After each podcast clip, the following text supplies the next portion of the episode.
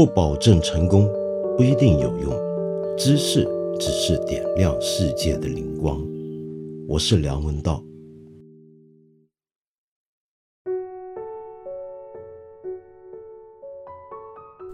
我发现昨天忘了一件事情啊，就是昨天呢是藏历铁鼠年的新年，年初一。我今天补在这里向藏族的朋友们跟你们说一声新年快乐 j u s i d e l e 希望你们今年也能够平平安安，在最近这段期间呢，能够保持一个健康的身体和和乐的心情。好，那么今天呢，我在这儿啊，要先从一个朋友的回信开始，继续跟你读我们的《死于威尼斯》。这位朋友呢，叫做 Wiseman。那这个 Wiseman 呢，你就说到了这么一件事情。你说这几天呢，听我们讲《魂断威尼斯》的时候，家人也在身边。讲到同性吸引的时候，家人惊呼：“你在听什么？”你就说我不禁哑然，我当然知道我在听文学，可当我要向身边的人，尤其是旧时代的人解释性与文学的时候，却感觉特别无力。但我个人却十分欣喜阅读这种令人脸红心跳的作品。不知道我有没有类似的阅读心理？我小时候读过最脸红心跳。然后兴奋的不得了的文学作品呢，当然就是《金瓶梅》。你知道，曾经《金瓶梅》呢，好像到现在在大陆都还不是市面上能够容易找到全版的《金瓶梅》，对不对？我小时候在台湾呢，《金瓶梅》呢也是解版的，那么也就是把年轻人最想看到的要害情节全部都弄得干干净净的那种版本。但是呢，我们总是有办法能够找到全版《金瓶梅》。把它精读一遍，乃至于后来对中国语文的能力都大有长进。你可以跟家人这么讲，这是为了要进修你的语文能力。好，这当然是个笑话，就是到底文学应不应该，或者我们很多旧时代的人，就像你说的旧时代的人，其实这不叫旧时代，我觉得是我们新时代的人才是这样。因为中国文学自古以来呢，并没有我们现在这么多的禁忌。《诗经》虽然大家说思无邪，诗三百，孔子也删除了很多东西，但是我们完全看得出来里面种种男欢女爱的一些的意味，是不是？也就是说，中国文学自古以来呢，并没有我们想象中的那么完整的正能量，那么的干净，那么的无害。文学从来都是带着一种禁忌跟危险的边缘挑逗的意味的，这是为什么？我们可以这么想象，文学跟艺术其实是我们在做的很多的实验跟挖掘。人本来可以有多坏呢？那文学艺术能够把它推演到更坏的地步。他是不是想我们做坏人呢？他是想我们知道人可以坏到什么程度。这是一种对深渊的探知。你知道地球上最深的海沟——马里亚纳海沟有多深，并不代表你真的会下潜下去，是不是？我不知道你这么跟家人解释，他们是不是能接受呢？另外一方面，同性爱算是坏事吗？有那么的不安全，有那么的危险，非主流吗？坦白讲，我真不觉得是这样子。今天呢，我们来读《死于威尼斯》啊，就从这么一小个段落开始来讲，又要跟你扯一下希腊了。在《死于威尼斯》里面，我们的男主角这位中年作家阿森巴赫，他迷上了来自波兰的贵族美少年塔奇奥。一开始的时候啊，他会理解这种痴念到底是怎么回事于是我们看到作家托马斯曼写下了这么一个段落，讲到阿森巴赫，他形容他仿佛看到离雅典城墙不远的。老梧桐那边是一个雅洁的地方，绿树成荫，柳絮飘香。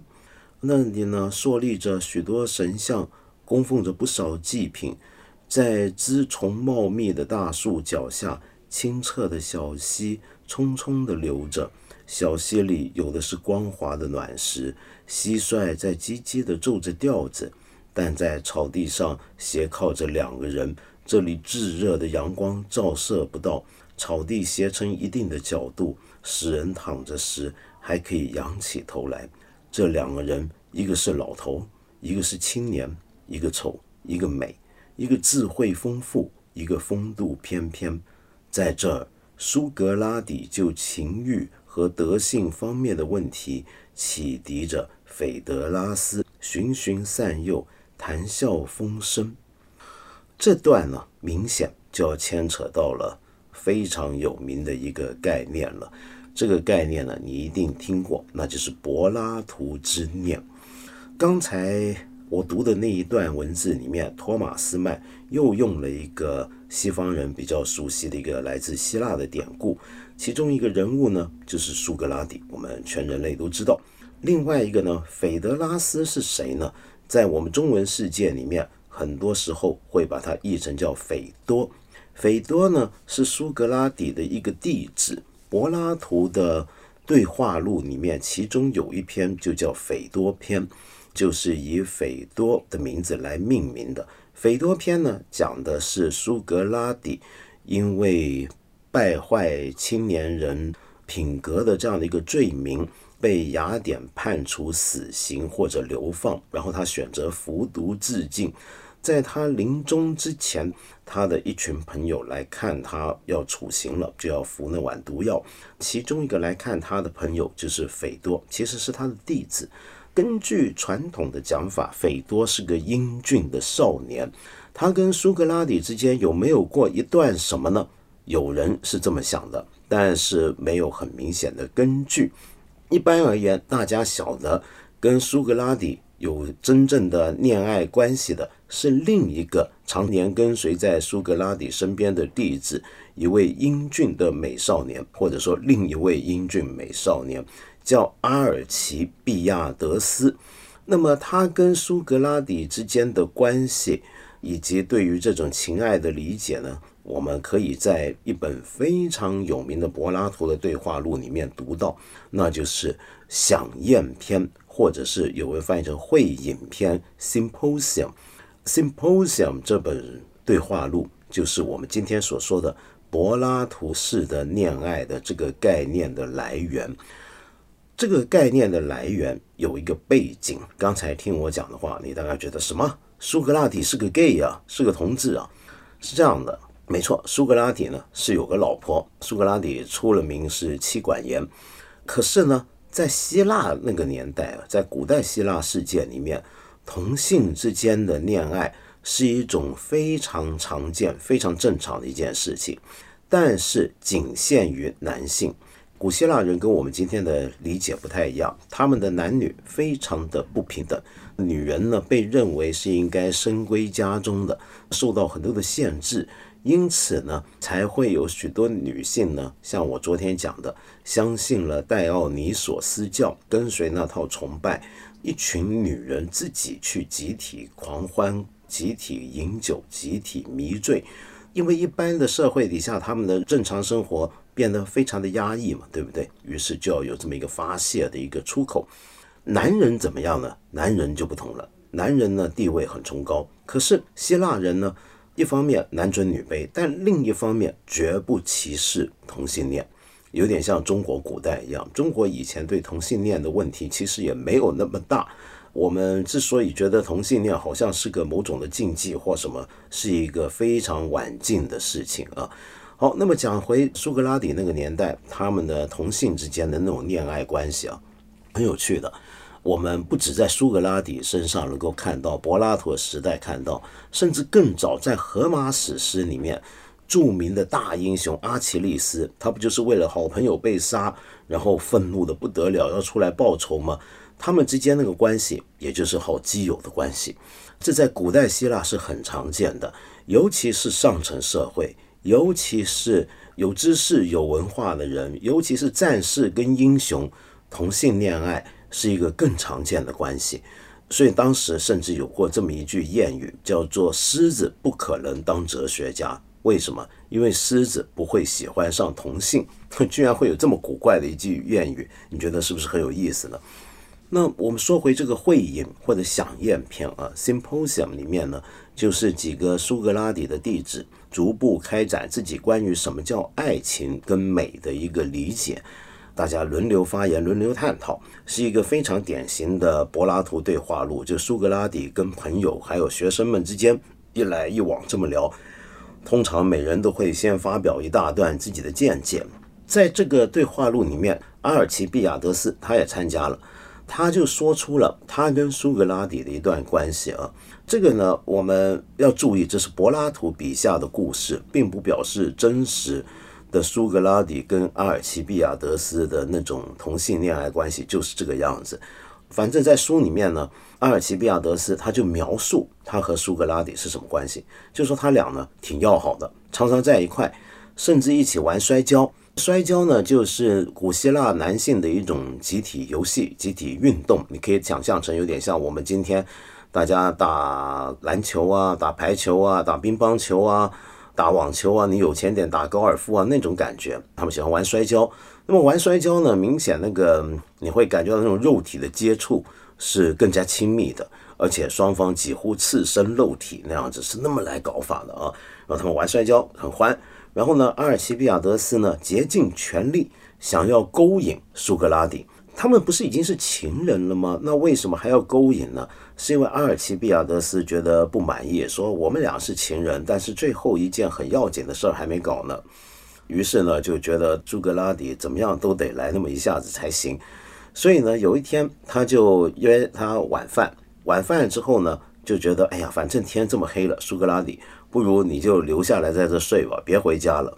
然后呢，苏格拉底也说好啊，那那那就睡，就躺下来，两个人躺着躺着，阿尔奇比亚德斯问说：“哎，苏格拉底，你睡着了吗？”他说：“怎么了，我的朋友，我还没睡呢。”然后阿尔奇比亚德斯就开始跟他吐露心声，就说：“为什么我这样子爱你，但是你好像从来表现出的态度。”都是稍微保持距离，你好像从来没有办法正式回应我对你的这种爱，这是怎么回事？说着说着呢，阿尔奇比亚德斯还说冷吗？那要把那个毯子也把苏格拉底一起盖上。然后呢，我们苏格拉底呢，真是很牛的一个人，在这个时候呢，就小以大义告诉阿尔奇比亚德斯一番话。这番话的大意呢，就是你为什么会喜欢上我呢？你看我长得又丑，而且年纪又大，比你老了一大截。因为我们知道历史上的记载说得很清楚，苏格拉底是个相貌奇丑的老男人，跟随他爱念他的都是一般英俊美少年，这个很奇怪。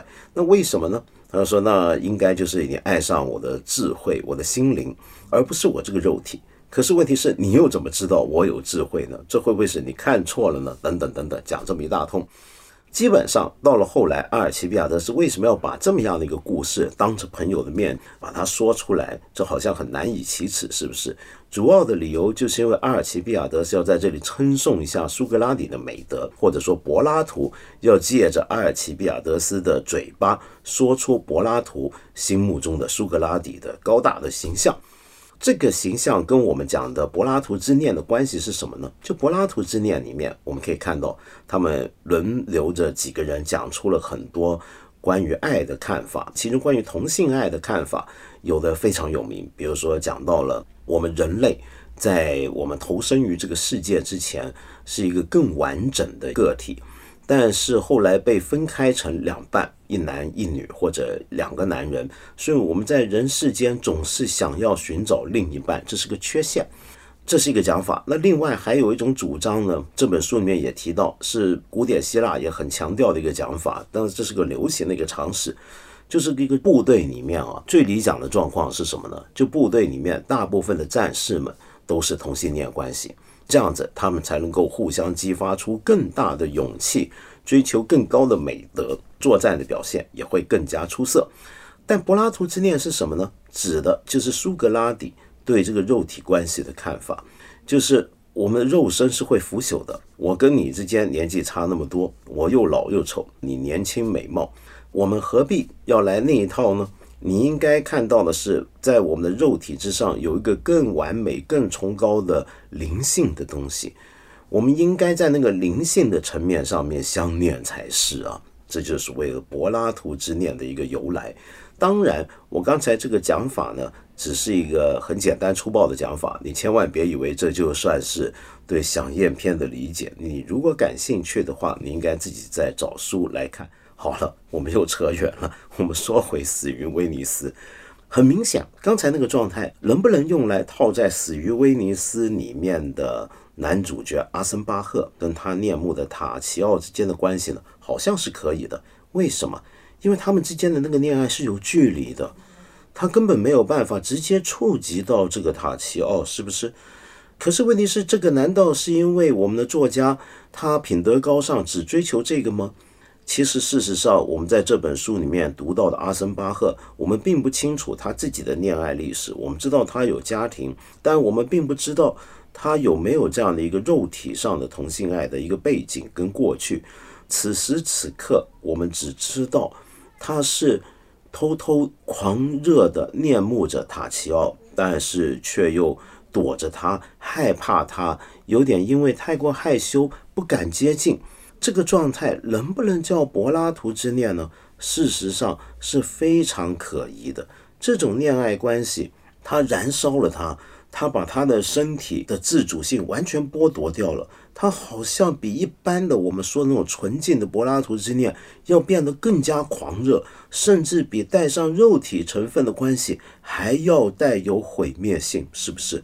可是问题是，这里面两者之间始终隔着一层。这种隔着一层的这种恋爱是什么呢？那就是有点像我们平常所说的单相思、单恋。所以死于威尼斯啊，在这个角度来讲，他的这个恋爱是一种单恋，是一种非常狂热的单恋。你有没有试过自己单独喜欢一个人，而对方不晓得，或者对方晓得却没有完全意会清楚你的意思，你也不敢表达呢？你能狂热到什么程度呢？那你要读一读《死于威尼斯》，这里面所讲的就是这样的一个狂热状态。而这样的狂热状态，托马斯曼在这里做了很多的比喻，引诱我们去想象另一个古典希腊里面很有名的神话典故。他就说到，很多时候会提到这个少年塔奇奥，他在水边沉思，他在威尼斯的海水旁边，在里面自己一个人玩水。有时候他好像自己都很欣赏自己的美丽一样，而我也就是阿森巴赫，只能够遥远的坐在一边瞧着他，但是有话却又说不出口。这像是哪一个希腊神话故事呢？这当然就是纳西瑟斯和埃科或者俄科的故事。你有没有听过这个故事呢？我猜你大概听过，但是你又是忘记了刚才那么复杂的译名啊。那这个故事呢，有很多个版本，其中一个最美妙的版本来自罗马的大诗人奥维德 （Ovid）。奥维德是我非常喜欢的一位大诗人，他的作品非常有意思啊。那尽管我没有办法用原来的拉丁文去。读到他那么漂亮的洋溢六部格里面的那种韵味，但是他的诗作里面常常包含一种可以引人深思的一种深意在里面。当然，他也有很多很古怪的书，比如说有一本叫《爱的艺术》，《爱的艺术》呢，基本上讲的全部都是一个男人或者女人如何勾引情人的指南书，用诗的方法来写作。包括如何勾引有夫之妇、有妇之夫等等等等，不一而足，相当的败德。但是呢，奥维德对古希腊罗马神话的这个改编了，你比如说像《变形记》里面讲到的一些故事，就非常非常的优美。特别是刚才我说的纳西瑟斯跟水仙的这个故事，这个故事根据奥维德的写法是个什么样的故事呢？纳西瑟斯是谁？他其实是希腊神话里面。一个河神跟一个沼泽之神生下来的儿子，所以说他自己也是个年轻的神。那这个神呢，非常非常的俊美，被认为是希腊文化史上民间传说故事里面最美的美少年，盛世美颜，指的就是这种美少年。那么他美到什么程度呢？就是没有一个见过他的奥林匹亚女神不爱上他。人人都爱他，可是问题是，他谁都瞧不上，所以呢，他一直让很多的希腊的其他的女神呢，想尽办法想要勾引他，但是都失败了。大家非常的失望，失望到了绝点之后呢，那就是非常的恨他，觉得这个人太骄傲了，太自恋了，就太自高自大了。我们都一帮这么美的像花朵一样的这些希腊女神，他一个都瞧不上，这像话吗？好，这就是纳西瑟斯 （Narcissus）。另外，我们刚才说的厄科或者埃科 （Echo） 又是谁呢？她是另一个小女神。这个神呢，她就一向有个问题，就是喜欢饶舌，很多嘴，很多的是非，一天到晚挑事斗非的。有一回呢，他就出了这么一件事儿，就是他的一个朋友跟希腊的主神宙斯正在欢好，然后宙斯的老婆希拉或者赫拉呢。闻声而至，就追过来了。我老公又上哪跟哪个女神去鬼混了？然后就追过来，然后就遇到这个俄科，就问他怎么回事。那这个俄科呢，或者埃科呢，因为他不是很是非、很会说话嘛，一大堆的讲法嘛，那咱就编一大串的话出来，缠住赫拉，使得赫拉没办法坏她老公的好事。后来赫拉知道真相，非常的愤怒，就用神力处罚这个小神埃科。就处罚他出不了声音了。就一个最爱说话的人，自此以后说不了话。但是希腊的神呢，每次惩罚人呢都很奇特的，都是会有条件的。就说，但是你这个咒语是可以解除的，直到什么时候？直到你遇上真爱。可是问题是，你遇上真爱的时候啊，你发出来的声音却不是自己要说的话。不是恢复你过去正常的说话能力哦，而是什么？你能应声，就人家说一句，你能说一句，这是你这辈子以后唯一能有的一种表达方式了。那么埃科就被处以这种绝罚，然后他就在旷野漫游。有一天，他也碰上了绝世美少年纳西瑟斯。纳西瑟斯呢，正在打猎，让这个埃科一看，天哪！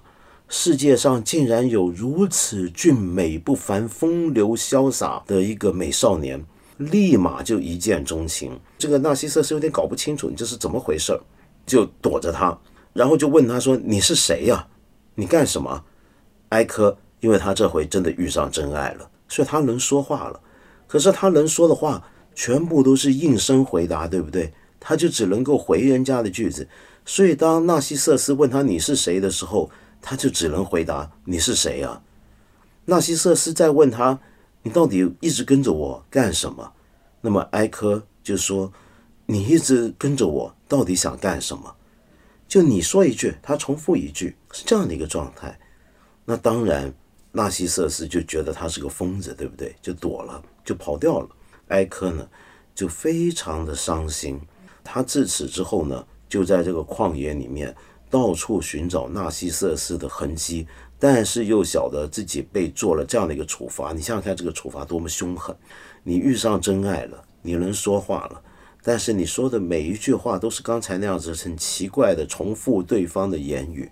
你有爱在心中，你完全没有办法表达出来，你只能够不断的说出的都是人家早已说出的言语。终于，这个哀歌精疲力尽。然后化作这个地方的三岩峭壁。自此之后，每次有人来到这个地方，在这个山谷里面说话，都能够听到埃科回应。你比如说，在这个山岩里面，你漫游践行，你在这里说：“哎，前头有人吗？”你就会远远的听到远方回音：“哎，前头有人吗？”这就是埃科对你的回答。埃科的英文名字。希腊文名叫 echo，什么意思？就是回音。这就是回音的由来。回音并不是你的声音在一个空旷的地方遇到一个平面的回响，它是一个永远没有办法用自己的声音、自己的语言说出话的一个女神，她孤独绝望的一个对你的回答。纳西瑟斯呢？这个盛世美颜。由于得罪了所有的希腊女神，所以复仇女神决定替大家报复。她报复她的方法就是有一天用计引她去打猎的时候，经过水流旁边，使她不小心的看到了水中自己的倒影。我们要知道啊，她小时候呢纳西瑟斯呢，他就曾经关于他有一个预言的，就是他小时候还是一个宝宝神的时候，有一个先知，一个预言家跟他的母亲预言过，你的儿子只要不看到自己的脸，他就能够得到长寿，是这么讲的。他所以从小他在母亲的教育底下、照顾底下，他都没有照过镜子，也没有照过水流，没有看过自己的样子。但是现在他中了复仇女神的计谋，第一次不小心的看到了自己的样子，但是他并不知道那个是自己，他以为是世间另一个人。那我们刚才不是讲过吗？对希腊来讲，同性爱是很正常的事情。然后他就在河水中看到，天呐！这世界上有这么漂亮的人，然后他就呆呆的、痴痴的望着他，就迷恋上了那个水中的影像。原来那是他自己，然后他就一直离不开那个水，但是他又每次要亲近他，每次要碰上去的时候，那个水中的自己的倒影就会破灭掉，就会破碎掉，就会涣散掉。终于，他也是长久的这么坐在水边呢，精气神消耗自尽。然后他离开了，他变成了水边的一丛丛的绿草中间的长出的一种白色的花瓣、金黄色的花蕊的花，那就是水仙花。水仙这个字的英文名字 Narcissus 就是来自纳西瑟斯，所以纳西瑟斯就是水仙的名字。奥维德。跟希腊人用纳西瑟斯的故事是解释了导引是怎么回事，水中为什么会有导引，又用 echo 的故事去解释什么是回声，多美的一个故事啊！回声是你失去自己的主体，你的声音表达不出来，你永远只能够用别人的语言重复别人，甚至用别人的声音重复一遍。导引是什么？是一个人，他这个世界上面，他永远只看到自己极端的自恋，所以为什么说自恋症？英文的字根也是来自纳西瑟斯，他想要跟镜像中的自己完全结合起来，但是他越是亲近，这个导引就越是会破碎，两者都是可望而不可及，可遇而不可得的这样的一种极端的状态，那这个状态。就是现在死于威尼斯里面，我们的主角阿森巴赫对着塔奇奥的那个状态，用这样的一个故事来比喻他。哇，我的天哪！一不小心又半小时了。好，我们再给大家补充一段，终于要跟你讲到瘟疫的情况了啊！这么东拉西扯，还讲得完吗？这真是个问题。呃，好吧，我我再给大家读一段。书里面的段落，你就会发现刚才我讲的那段神话故事，在书里面是如何被引述出来。我们看到呢，阿森巴赫啊，天天在偷偷的瞧着这个塔奇奥。有一天呢，他在后头看着他，没想到塔奇奥紧接着就在他前面出现了，正好撞上了阿森巴赫。这里面怎么写呢？他说。这个可贵的形象在他眼前出现，是他意料不到的。他来的出其不意，因而阿森巴赫来不及使自己镇定下来，装出一副一本正经的姿态。当他的目光与失而复得的塔奇奥相遇时，喜悦、惊讶与赞赏的表情也许在他的脸上流露出来。正好在这一瞬间，塔奇奥微微一笑。他朝着阿森巴赫微笑，笑得那么富于表情，那么亲切，那么甜美，那么坦率真诚。嘴唇只是在微笑时慢慢张开，这像是纳西索斯的微笑。他在反光的水面上俯着身子，美丽的面容在水中倒影出来。他张开手背，笑得那么深沉，那么迷人，那么韵味无穷。纳西索斯稍稍撅起嘴，因为他想去吻自己水影中娇丽的嘴唇。这个企图结果落了空。他媚态横生，有几分心神不定，那副模样十分迷人。他自己似乎也被迷住了。阿森巴赫接受了这个微笑，像收到了什么了不起的礼物似的，匆匆转身走了。他浑身打颤，忍不住台阶和前花园的灯光，只好溜之大吉，急匆匆地想到后花园的阴暗角落里躲一下。他莫名其妙地动起肝火来，心底里蹦出柔情脉脉的责怪声：“你真不该这样笑给我看，听着，对任何人都不该这样笑。”他一屁股坐在一条长凳上，惶惶然呼吸着草木花卉夜间散发出的阵阵清香。他靠在凳背上，双背垂下，全身一阵阵地颤栗着。这时他悄声默念着人们热念和可想时的陈词滥调。在这种场合下，这种调子是难以想象的、荒唐的、愚蠢可笑的，但同时却也是神圣的。即使在这里，也值得尊敬。我爱你。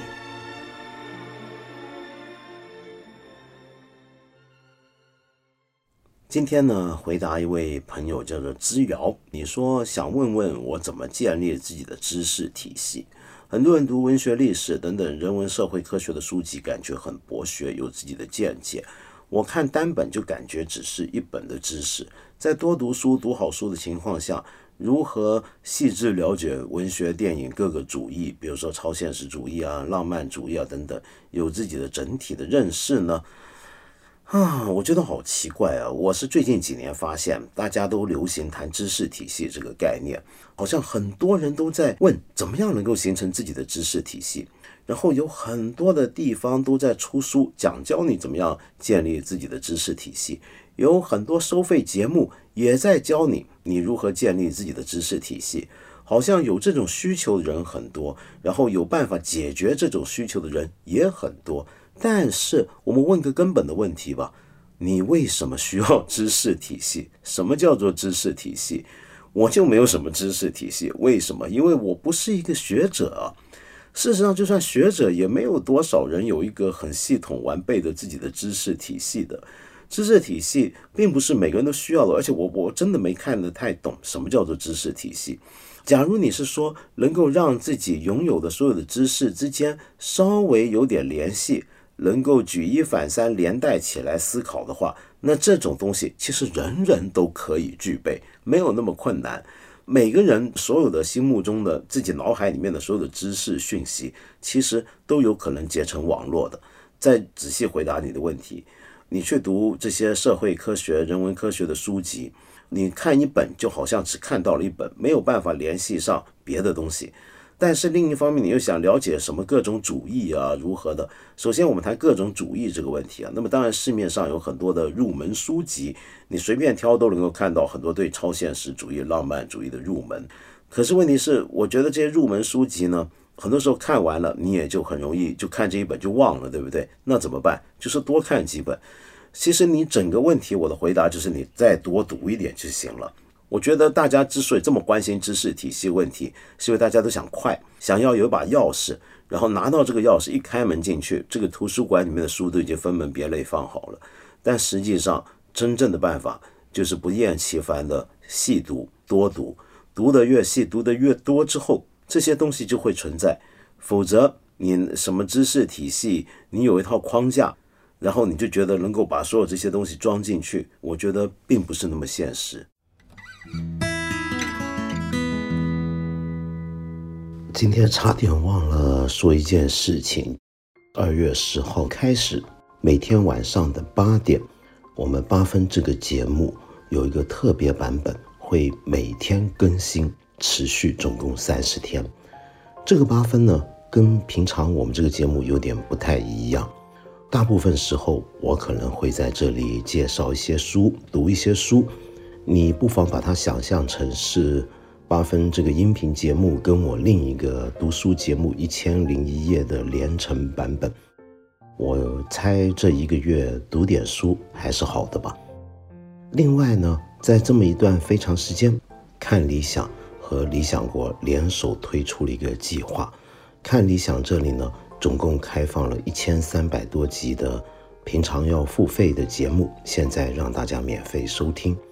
理想国则提供了二十本精选的电子图书，每一本是一块钱。